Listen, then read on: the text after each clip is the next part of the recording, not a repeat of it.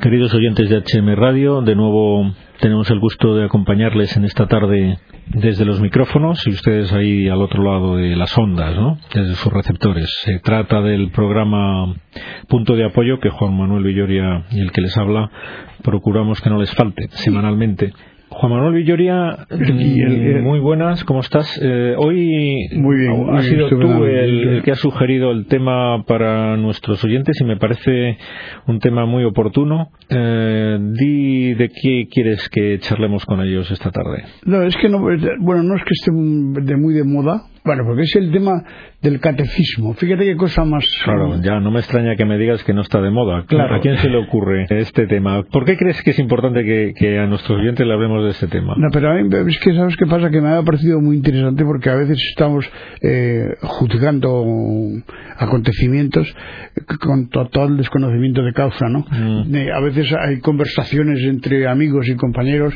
pues sobre temas relacionados con la religión, por ejemplo, con los, los sacramentos, ¿no? O incluso lo estás viendo en los ambientes en los ambientes familiares que es por ejemplo pues el tema del retraso sin motivo justificado o por tonterías del bautismo de una persona por ejemplo no eh, de, un, de un niño recién nacido no de que pasan días y semanas y a veces meses porque se espera que se coincida con la venida de un tío que va a ser el padrino y no sé qué como si eso fuera lo importante y entonces ver cómo la gente esto lo va viendo como lo más natural ¿no? Que se vaya, o no sé, o cuando se habla del matrimonio, pues, eh, pues ahora, bueno, pues eh, si se casan y luego no va bien, pues que lo dejen. Y cuestiones de estas que se viven con la mayor natural, como si fuera una cosa natural, ¿no? Sí, que, vamos, que se cae el alma a los pies, oyendo comentarios. y tú te has planteado que es un tema de desconocimiento eh, del catecismo. Exacto. Es que Absoluto, pero a lo mejor esos señores no son católicos, o sí, o te refieres a católicos que, pues que hacen esos comentarios. los católicos eh, por supuesto, ¿no? Son católicos. claro, claro, claro que me estoy refiriendo a los que es los que deberían ¿no? conocerlo. Nosotros no, nosotros habría que explicárselo desde el principio, ¿no? En la primera parte, ¿no? Pues es muy oportuno el tema porque, porque vamos, habrás oído, Juan Manuel, que la sociedad actual se le empieza a mencionar y a conocer de un modo como poscristiana, fíjate, ¿has oído hablar de este tema? La sociedad poscristiana. Es decir, actualmente la sociedad ya no es cristiana. Y no es de extrañar que tú lo notes, como lo noto yo y como lo notan tantos de los que nos escuchan en este momento, en una absoluta ignorancia de la doctrina cristiana. Exacto, esto, es lo que era, esa ignorancia de la doctrina, no, hay otra, otra, otra razón. Y olvido, ¿no? Porque incluso. Bueno, olvido, olvido el que lo haya aprendido. Porque vamos a ver, claro, gente de a partir de 50 años lo ha aprendido, ha tenido una buena formación catequética en general, ¿eh?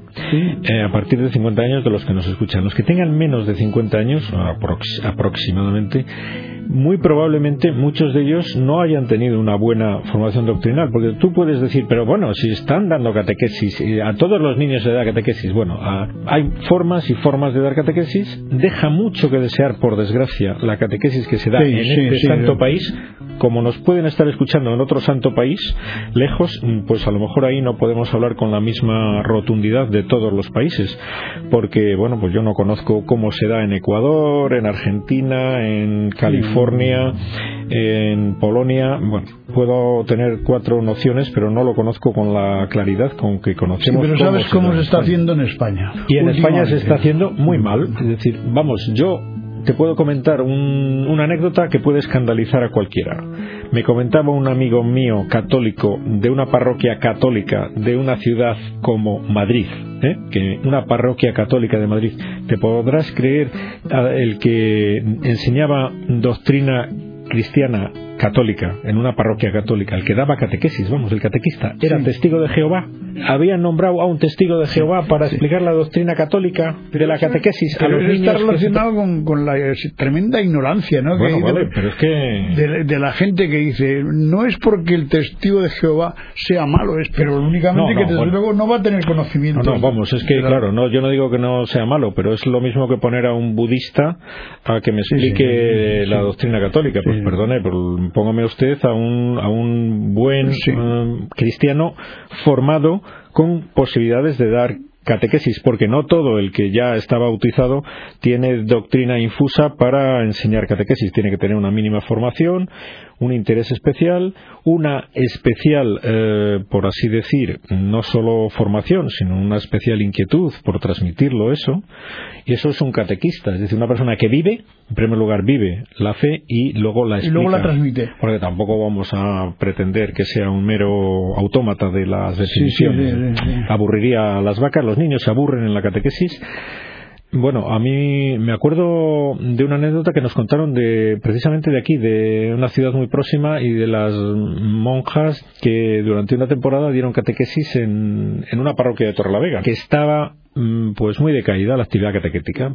Fueron allí las hermanas y como es lógico, con el interés en la formación y la preocupación y el cariño que pusieron en esta actividad, pues prosperó la catequesis enormemente. Empezaron los niños a entusiasmarse por, por que les sabían explicar cosas y además interesantes, porque la doctrina católica, eso lo dejamos para más adelante en el programa, no es un plomo insoportable, es algo muy atractivo y muy conveniente de conocer que a todo el mundo nos importa, porque nos va a enseñar a cómo superar dificultades muy gordas que todo el mundo va a tener en la vida. Y si no tiene buena doctrina, se ahoga, se confunde, se, desorienta. Y si tiene buena doctrina, pues tiene muchísimas posibilidades de salir airoso de, de, esas situaciones. Bueno, por los niños, como buenos interesados y sedientos de conocer cosas interesantes, se, se engancharon a esa catequesis en la parroquia esta. Bueno, pues por desgracia, Mm, le privaron de, hacerlo por razones que desconozco, pero bueno, el caso es ese, que tenemos un ejemplo muy cercano de que no se trata de que la doctrina católica sea un, plomo que a los niños no le interese, y que en cuanto se hace bien enganchan y los niños están sedientos de que se, de la verdad, en el fondo, bien explicada y atractivamente expuesta, una palabra, ¿no? Que es lo curioso que cuando se decía, por ejemplo, con el tema del catecismo, si volvemos al catecismo, que era un, plomo porque se, tenían que aprender de memoria pero no sabían lo que estaban, lo que aprendían. Bueno, no, sabían lo que aprendían, Cuando pero... se ha demostrado que si no lo sabían, entonces a lo mejor lo comprenden en cuanto ha pasado, como nos ha ocurrido a los demás, ¿no? Eh, eso, eso puede, puede discutirse a lo mejor si un método es mejor que otro, me da lo mismo. Yo no vamos a, claro, el método que cada uno, cada cual considere más conveniente, pero el método mm, antiguo de preguntas mm, y fórmulas aprendidas de memoria, nadie puede decir que fuera inútil o inadecuado. Es decir, eso ha permitido a muchas personas de adultos, como tú bien dices, recordar una fórmula que le trae luz en un momento de oscuridad. Yo leí eh, hace poco en un programa de televisión un famoso escritor de la sociedad española que tiene muchos premios en novela, ¿no? Participaba en una tertulia radiofónica con varios más sobre cuestiones políticas, estaban hablando.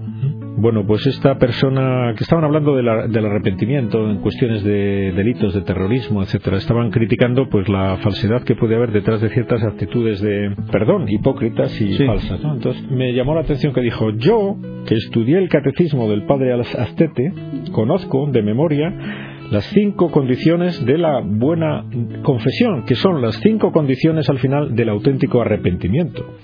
Bueno, pues le sirvió a esta persona para eh, ilustrarnos sobre si eran honrados, si eran honrados los que pedían perdón o no, pues recordando las condiciones del arrepentimiento que el padre Astete sabiamente supo exponer. Si resumía en aquellas preguntas, sí. Examen de conciencia, perdón de los pecados, propósito de la enmienda, decir los pecados al confesor y decía al final el y cumplir la penitencia, porque por mucho perdón que pidas, por mucho que digas de boquilla que estás arrepentido, como al final no pagues por las culpas de tus pecados, no es auténtico tu arrepentimiento, no es válida la confesión decía él. Bueno, pues esta sabiduría mm, cristalizada, condensada en preguntas y fórmulas del catecismo, que al final mm, es lo que importa, porque como decía el otro, ¿no? Es decir, al final, ¿qué importa lo que hayas aprendido si te condenas? Si al, si al final no has aprendido a vivir, al final no has aprendido a vivir como una persona humana que, que merecedora de la vida eterna,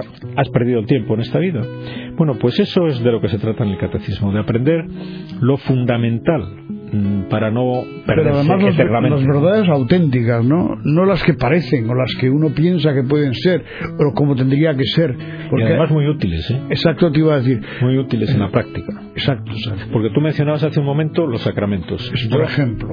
Yo, por ejemplo, estaba ahora, estaba ahora en, una, en un una pequeño curso en el que hemos repasado la doctrina sobre los sacramentos y me, me impresionaba el cómo me han recordado cosas sabidas y algunas no tan sabidas, porque si he hecho el curso es porque yo necesito, como cualquiera, que me recuerden, me repasen, volver a, Repetir a estudiar cuestiones muy necesarias. Por ejemplo, el tema de la unción de los enfermos.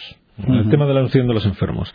Ahora mismo que tanta preocupación hay por la salud, ahora que tanta preocupación hay pues por recurrir a cualquier método para mejorar la calidad de vida del enfermo, del paciente, del no paciente, bueno, esta es la obsesión general, ¿no? Que está ahora mismo de moda. Sí, sí.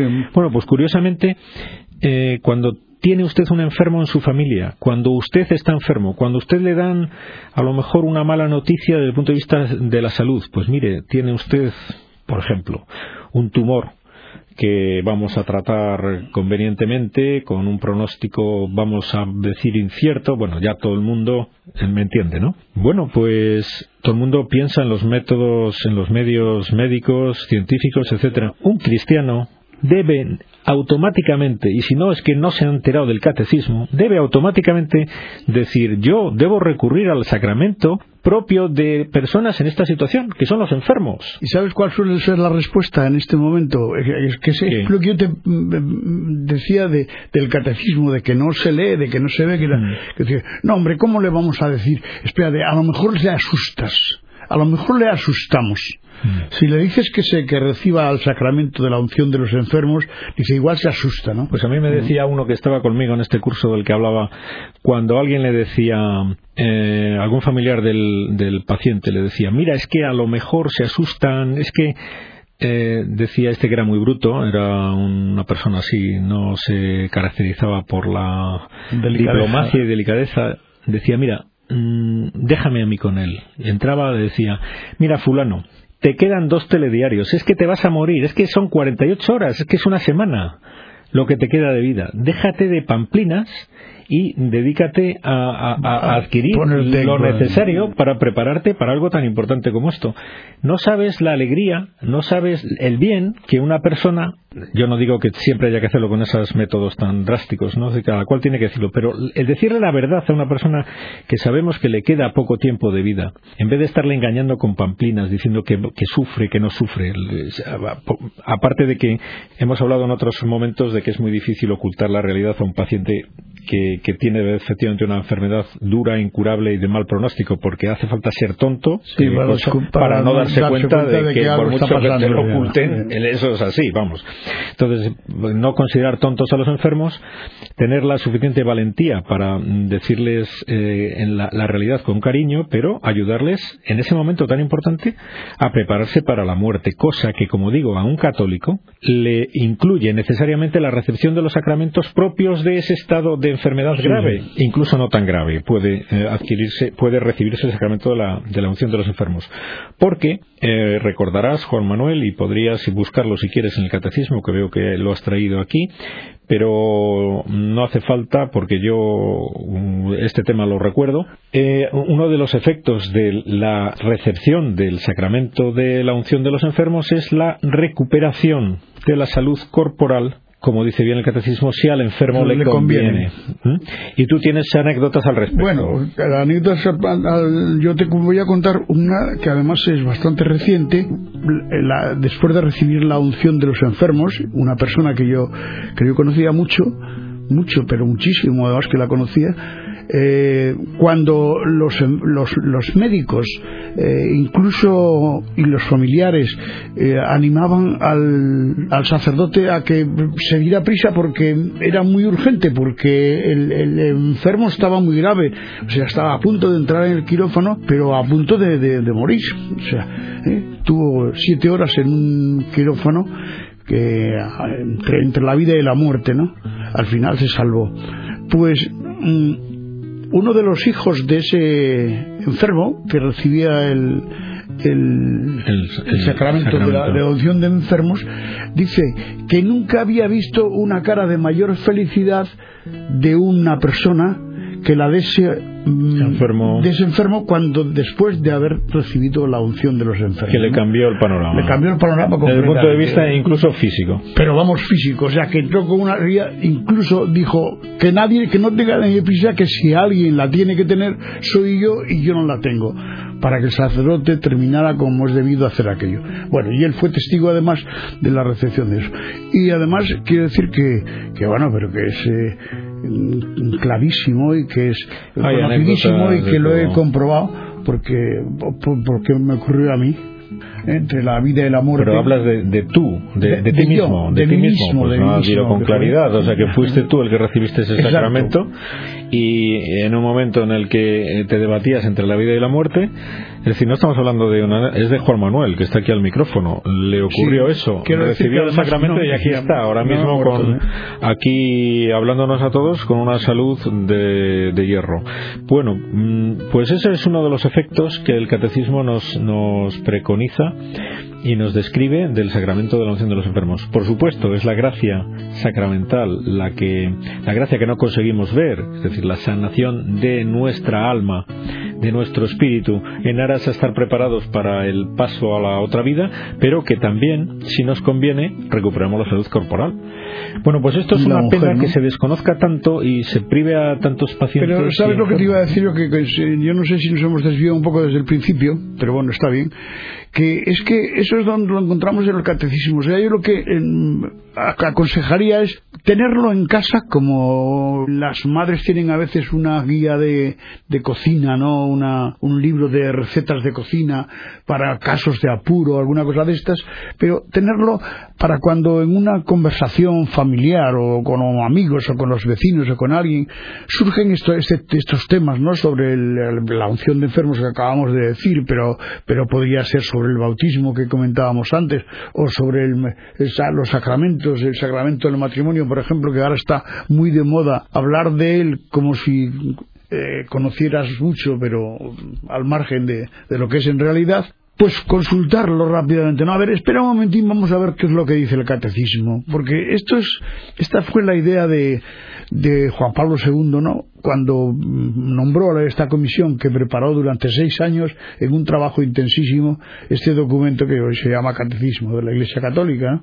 Luego hay, mm, bueno, abreviados mm, para sí, de hecho, este año pasado salió el, compendio. Bueno, para los niños no. Eh, yo creo que es una forma de de hacerlo más asequible que el tomo completo aunque mm, bueno pues la forma de conocerlo en profundidad pues es ir, al otro no cuando un tema realmente nos preocupa y queremos profundizar en él pues ya vamos al, tomo completo. Pero el otro yo creo que sería una buena forma de empezar. hombre. y eso es lo que esperamos de cualquier católico pero es que esto es lo que me parece a mí que no se usa ni siquiera en las catequesis. Yo el catecismo probablemente no probablemente no porque pero se puede utilizar cualquier otra cosa o sea se puede estar citando y no sé leyendo el Corán, eh, eh, Corán. ¿Cuánto, te apuestas pero cuánto te apuestas a que hay algún, sitio donde se lea pero leer a Tagore y cosas de estas pero hombre pero si está el Evangelio y está el catecismo no bueno pero es el complejo el complejo de inferioridad de muchos católicos, de muchos catequistas que se avergüenzan, por desgracia son unos católicos vergonzantes y les avergüenzan de hablar y de exponer y de enseñar y de hacer aprender a los niños el catecismo y así no vamos a ninguna parte. Es decir, que la sociedad postcristiana llegará a ser más postcristiana y a, y a descristianizarse si los cristianos seguimos en este plan. Esto es un aviso clarísimo eh, de que ese, ese nos forma de mantener y de transmitir nuestra fe. Aunque es muy importante también y se me viene a la cabeza al hablar de esto de transmitir la fe. Eh, ¿Son muy importantes los catequistas para esto? Sí, pero vamos a ver, los padres no pueden no pueden delegar en los catequistas la transmisión de la fe. y deben estar atentos a ver cómo se la transmiten, ¿no? Es que tienen que ser los padres y los abuelos ahora mismo tienen una gran labor. Esto lo hemos oído muchas veces y lo apoyarás tú, que eres abuelo también ya, de que a veces los padres en una sociedad como la actual, despistada o muy ocupada, en otros casos, pues la gente poco tiempo, muchos trabajos, muchos líos, mucho, mucha prisa, los niños, ¿con quién están? Pues en el mejor de los casos con los abuelos. Bien, pues ojalá sea así y no en otras manos. Con el riesgo de asistir a unas catequesis donde los temas únicos que se hacen en deportes es pues los niños del tercer mundo y la, falta de alimentos y la eh, cosas temas que se temas sociales que, hay que tratarlos de alguna manera pero incluso que no hace falta tratarlos si uno se ha aprendido bien el catecismo sabe lo que es la caridad por ejemplo mejor que nadie exacto hace falta que le expliquen el hambre que pasan los negros de Congo esa, catequesis pues es, sería común a, a personas hasta sin fe no el preocuparse por los necesitados pues bueno pues está bien pero no es lo específico de una catequesis donde se debe de salir aprendiendo eh, los mandamientos, los sacramentos, las oraciones. El, valor de cada uno de ellos, lo que significan. ¿Qué, más, significa? ¿Qué más cosas aprendimos en el catecismo? Las bienaventuranzas. Ahora mismo le dices a cualquier niño que ya ha, dado, la, que ya ha dado la catequesis que cuáles son las bienaventuranzas que nosotros aprendíamos de memoria desde la primera a la séptima, o las obras de caridad, o los mandamientos de la Iglesia, no solo los mandamientos de la ley de Dios, que los sabíamos aprender por también, También una serie de cosas de catecismo bien dado, bien dado, que lo aprendías de memoria.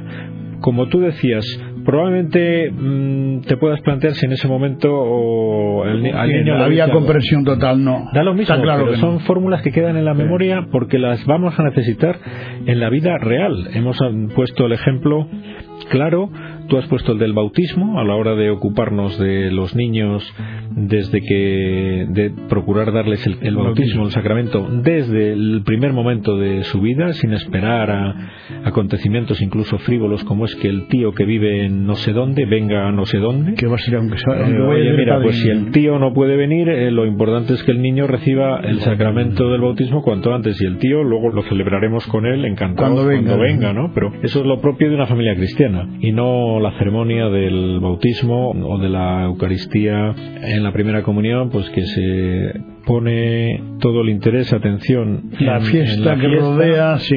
sí los cristianos estamos haciendo. Está bien la celebración, pero que se desvirtúa totalmente. Estamos haciendo el ridículo. Pienso que estamos haciendo el ridículo, que estamos dando un ejemplo, pues que no me extraña que no sea atractivo para los que no tienen fe y digan, pues si esto es la fe, pues mira, qué bien estamos nosotros, porque esto es hacer el ridículo. Es que estamos haciendo el ridículo totalmente.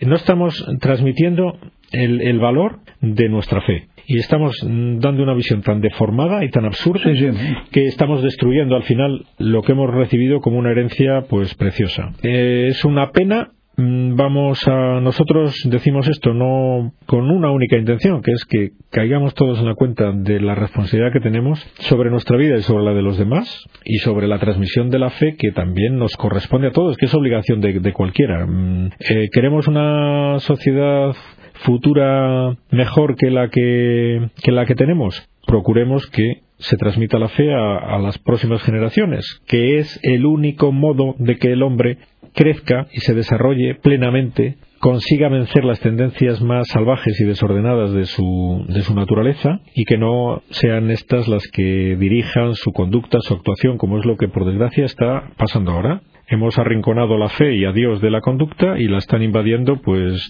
tendencias salvajes como son la agresividad, la violencia, el egoísmo brutal, la corrupción en tantos en las profesiones, en los negocios, todo lo que vemos que está acampando por sus respetos en la vida pública, ¿no?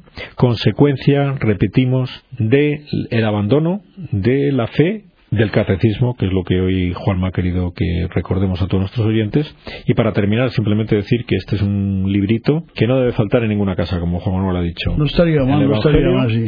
Y el catecismo de la Iglesia Católica. Y los abuelos, los abuelos, tenerlo a mano ante las conversaciones que pueden surgir con los nietos, o incluso con los hijos, ¿no?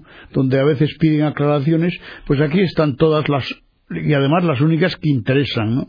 Las que interesan y las únicas que interesan. Pues nada, eso es nuestra nuestra aportación del día de hoy para nuestros oyentes, a los que deseamos haberles sido de alguna utilidad y de estímulo para mm, conocer mejor este precioso libro de la, del Catecismo de la Iglesia Católica. Hasta el próximo programa. Hasta el Un próximo saludo programa. a todos y buenas. Saludos. Adiós.